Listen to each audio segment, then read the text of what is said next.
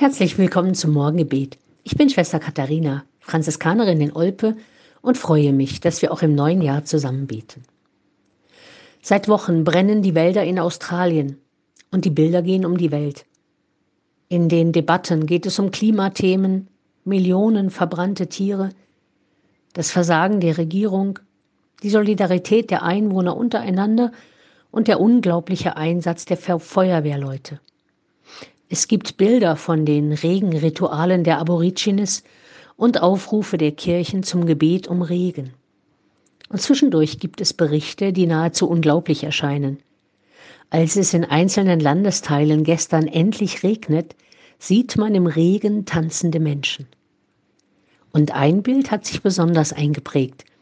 In einem verbrannten Dorf steht noch ein einzelnes kleines Holzhaus mit bunt bemalten Fensterläden. Hier wohnt eine Frau, die vor 40 Jahren aus Deutschland nach Australien ausgewandert ist. Sie hatte seit Wochen eine gepackte Tasche für den Notfall. Aber was nimmt man mit, wenn man weg muss aus einem ganzen Leben? Das Fotoalbum, Papiere, Ausweis. Wir haben uns vor der Flucht im Haus umgeschaut und uns gesagt, das lassen wir jetzt alles hier, das ist nichts wert, solange wir überleben, darum geht es. Durch die Not des heranrückenden Feuers begreift diese Frau in Sekunden, alles, was wir angesammelt haben, ist nichts wert. Nur das Leben selbst hat einen Wert. Weil wir es von Gott haben und weil wir wertvoll sind, so wie wir sind.